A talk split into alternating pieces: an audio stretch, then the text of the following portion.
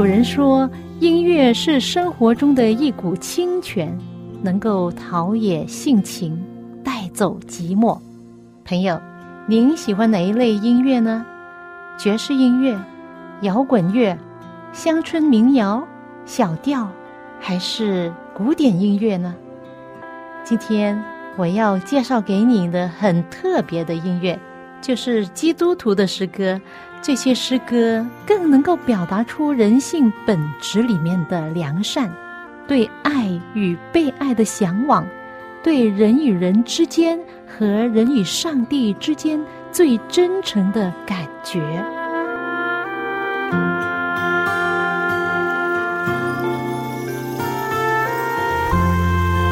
亲爱的听众朋友，您好，我是肖阳，又到了我们走进心中的歌节目时间。欢迎您收听，与我一同走进心中的歌。我深深相信，美好的人生是可以选择的。因此，我吃的很健康，喜欢运动，喜欢帮助人、关心人，喜欢唱歌，喜欢笑。遇见问题，尽量往好处想，过一种正面的人生。习惯了追求正义、公正。但是如果看见一些不公正、不公平的事，有时也会打抱不平。讲起做运动，我自己就很喜欢打篮球，大概打了几年了。从初初不懂得怎么样打，到后来越打越好，因为经常练习、经常打，啊，就感觉到非常喜爱这个运动。那其中呢，也交了不少的球友，那多数都是男士。那其中有两位女士是国家级的教练呢。非常厉害的篮球教练呐，他们根本呢不愿意跟我打。我还记得大概两年前吧，我去打球的时候啊，他们不够人，就叫我进去打。他们都是打全场的哈，一般我都是打半场。那位女教练马上就说：“你出去，你出去。”他就叫另外一位，哈哈，我被拒绝啊，被淘汰啊，心里真不是滋味啊。后来几个月之后，甚至一年之后，他看见我的进步，后来就说：“哎，这样子吧，我教你篮球，你教我英文，打平了。”啊，我说好啊，但是呢，从来都没有教过我，我也从来没有教过他英文。现在那些球友啊都不会拒绝我，不会小看我。然而也有不愉快的事，有一位球友。对我很无礼。这位男士比我矮，但是他射波的时候射得很好，但是我就不喜欢他这么靠近我。我们两队人打半场，打了两场都是他在防守我。当他防守我的时候，他贴得特别近，我走到哪他就去到哪，而且很靠近的那种。甚至还没有开球的时候，我走几步去右边，他又跟着。我去左边，他又跟着。那我说，还没有开球打，你为什么要靠这么近呢？我当时就很气，但是不好意思大声的指责他。如果我这样做的话，会损害他的名声嘛？所以我就忍，也不理他了。还有几次，我发觉啊，在很紧张的打球的时候，他故意的碰我的身体。但是后来，我回到家，我在想这件事，我就想。在世界上，不知道有多少这样的人呐。说句不好听啊，所谓的色狼。但是，我转念又想，他们多么需要改变呐，多么需要有人跟他们讲，你的品格是可以改变的，你的心思意念不需要这么肮脏的。有一位可以改变你的心灵，清理里面的肮脏。我知道当时。我没有当众的责备他是对的，因为我不想在众球友面前丢他的脸。有一件事我可以做的就是为他祷告，有机会的话能够单独的跟他聊聊。我真的希望他以后不要再做非礼的事。这个世界太多人需要改变生命，人心需要改变，生命需要重组。当一个人选择走向光明的时候。他就觉得过去黑暗的生活是多么的污秽，可能再也不想走回头路了，是吧？如果有这样的经历的话，一定要珍惜。千万同胞在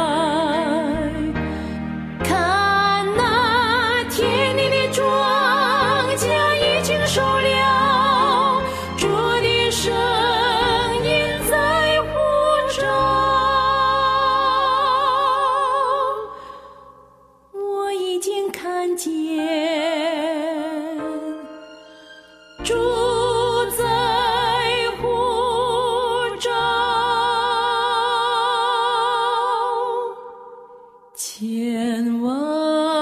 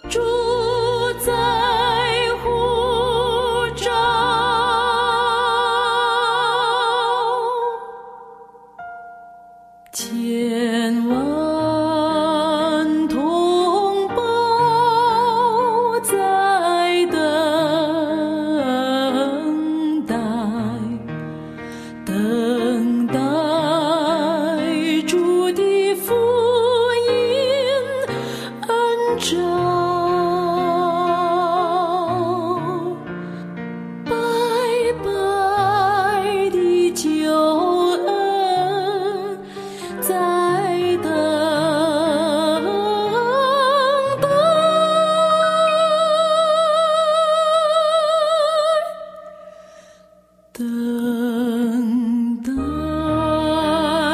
你和我去传开。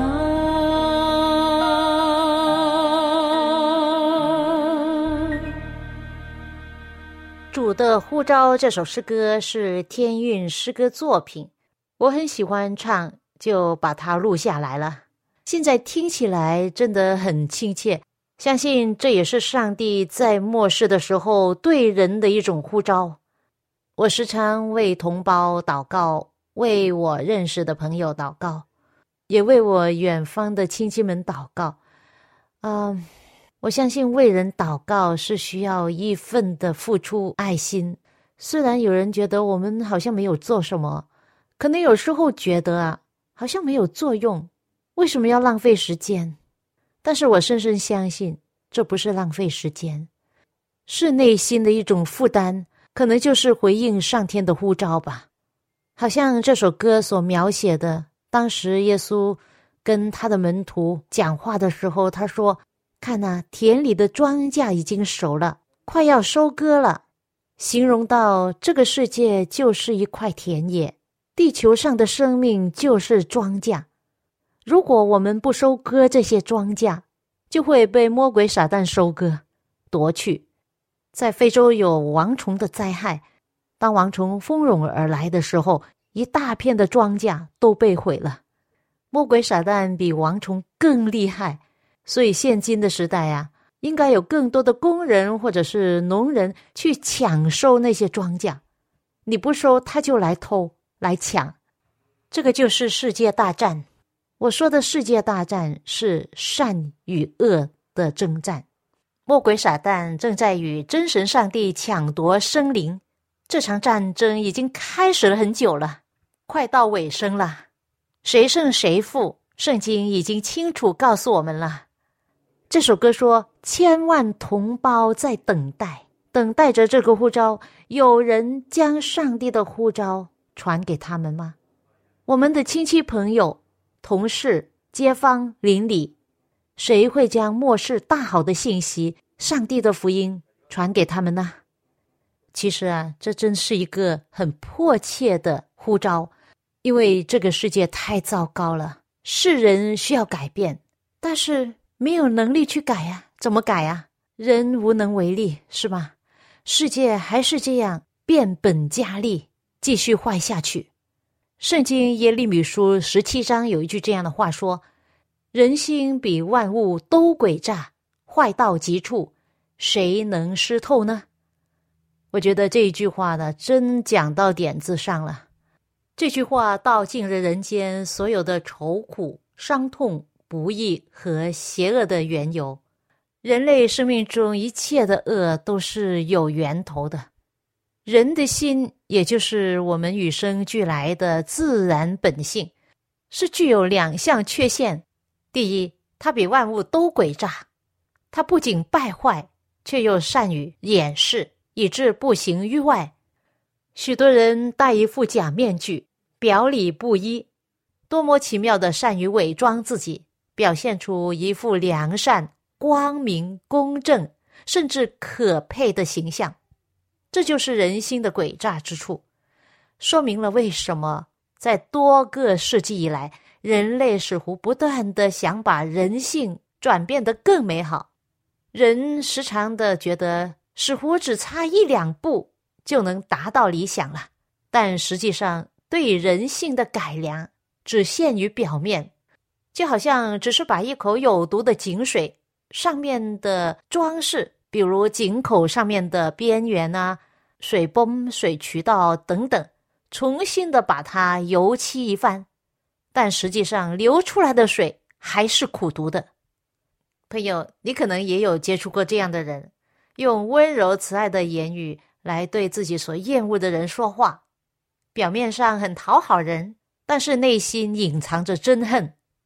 或者有人内心很紧张，但是会用甜美的态度、口吻和行为来表现自己很放松、很自然，但是内心却不是这样。这就是人心，他有这样的能力，他能够表现的很合理，他也能够用最真诚的言语来表达意愿。哎呀，我要决心改过啊！你原谅我，再一次原谅我吧。我从今以后再不做那些事了，你原谅我吧，你相信我吧。然而事情过后就不当是一回事了。第二就是人心坏到极处，意思是他永远不能按照原先设计的样式来运行，他永远不会满足你对他的要求，也永远不会成就你的理想，或者把你带到自己所愿意达到的地位上。它坏到极处，就像受到致命病毒的感染，它也不能改变。你对它真的是无可奈何。你想想，到底该怎么样对付这样的情形？就是置之于死地喽。圣经告诉我们说，罪的工价乃是死，但是在主耶稣基督里面乃是永生。这正是主耶稣基督在两千多年前来到这地球上。他将整个人类那个要命的本性置于死地，怎么样做呢？他舍弃自己的生命，为人做了一个替死的代罪羔羊。圣经说，耶稣来不是要定人的罪，乃是要叫世人因他得救。罪的公价乃是家乃是死，罪的国家乃是死，乃是死，唯有上帝的恩赐，在我们的主基督耶稣里，乃是永生，乃是永生，在耶稣里。乃是永生。唯有上帝的恩赐，在我们的主基督耶稣里，乃是永生，乃是永生，在耶稣里乃是永生，在耶稣里乃是永生。有一位好朋友，他非常的紧张他的儿子，因为从小他没有陪伴儿子，因此呢，儿子很恨他，不论他说什么，儿子都不认同。现在儿子已经三十出头了，我这位朋友时常就跟我说：“请你麻烦你多一些跟我的儿子沟通，向他传福音，希望他能够改变。”我很难跟他沟通，他也不听我的。我拜托你啦！我说我尽力而为，如果我能够改变他的话，我就不是人了，我是神了。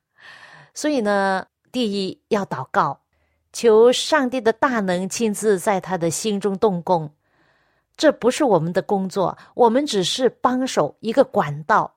真正改变人心的是上帝的圣灵。他告诉我说：“我每天都为儿子祷告。”那好了，我就约他儿子出来喝下午茶，因为我知道他早上不会醒这么早的。他的生活是黑白颠倒，晚上不睡，早上很晚才起来，所以我约他下午茶。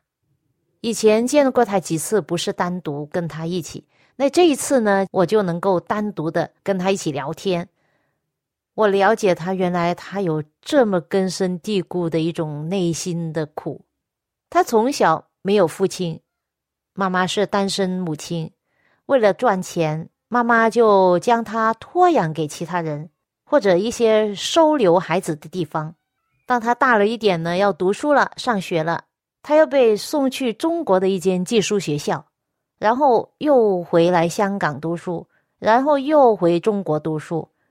当时他小小的心灵都不知道哪里是家，母亲做生意很忙，他很少看见妈妈，因此他认为他的妈妈不爱他，不关心他，他心里不单是埋怨呢，他恨他妈妈，直到今天。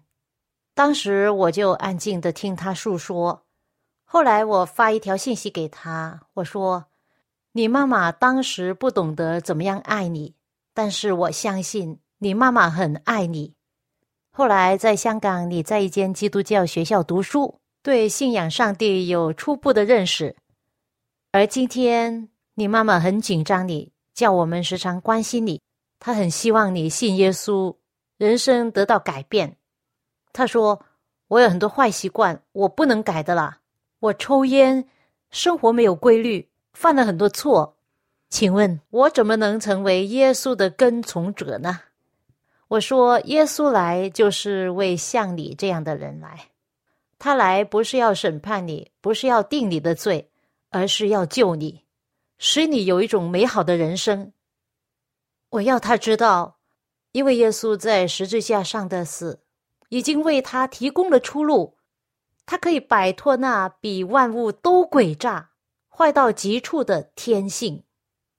在赞美之泉的诗歌创作之中，其中有一首诗歌叫做《从今天起》，它就是唱出了人生在罪恶之中怎么样彷徨的时候，需要耶稣的帮助、指引和改变。在惊慌、彷徨、无助、迷失的时候，是主耶稣耐心的引领我们前行，他为我们开启道路。从今以后，我们在这世界上不再做客旅，因为一生中都有皈依了。在惊慌的时候，是你抚平我不安的心；在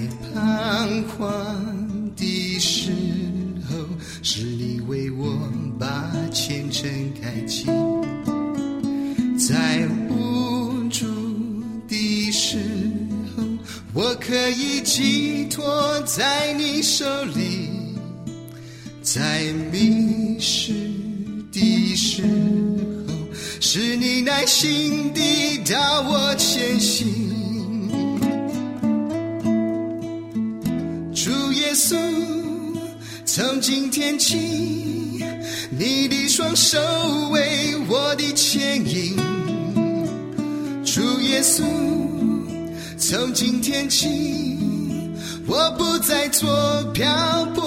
泊的客旅。主耶稣，从今天起，你是我一生的归依。主耶稣，我全人都属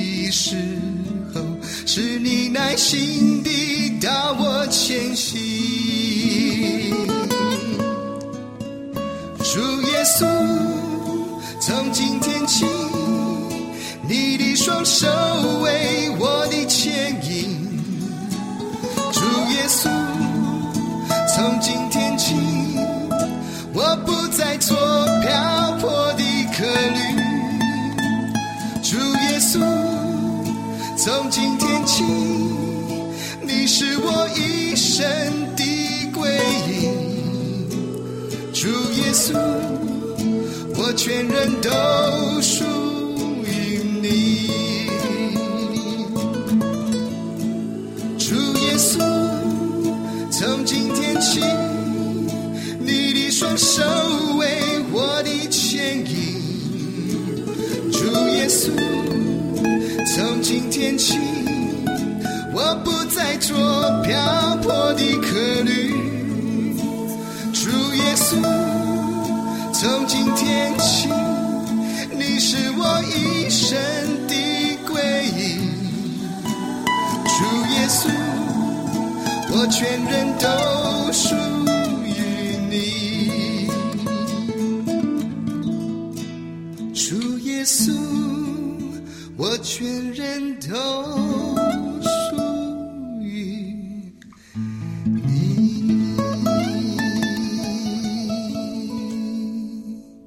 来自赞美之泉的一首诗歌作品《从今天起》，很好听，也很有意义的一首诗歌。朋友，希望从今天起，我们都能够比昨天更好。讲到这里，突然想起最近我读到的一段文章，就讲到六十年前，当汉字被简化之后，谁会预测到今天会是这样的结果？是巧合吗？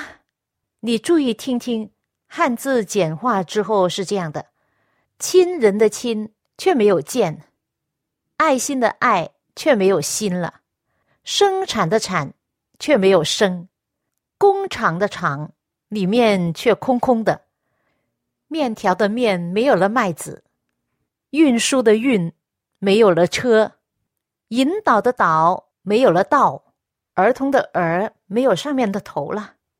飞机的飞只有一个翅膀，云雾的云没有雨了，开关的关剪去了门，乡村的乡没有狼，就是没有男人啦。可能去外面打工，而留下来的只是那些老人家和留守儿童。但是奇怪的是，还没简化的汉字啊，就有摸还是摸，鬼还是鬼，偷还是偷。骗还是骗，贪还是贪，毒还是毒，黑还是黑，赌还是赌，贼还是贼，哈哈，是不是很有意思？好的通通被简化了，不好的全部都保留下来了。我觉得这个很经典呢，很值得思考。中华文化五千年博大精深，人就这样太任性、太随心所欲的去改掉了。当然，当初改的时候是为了更方便书写快，但是却失掉许多字的精深的意义与其中的精神。这是否告诉了我们一个事实？从文字的改革，你可以看见人心的变样。比如说，这“亲人”的“亲”字，繁体字是一个“亲”加一个“见”，自己的亲人应该经常见面，但是却改成亲人没有见。就是不需要常常见面了，或者打个电话视个频那就够了。这样的社会现状引起了多少家庭破裂？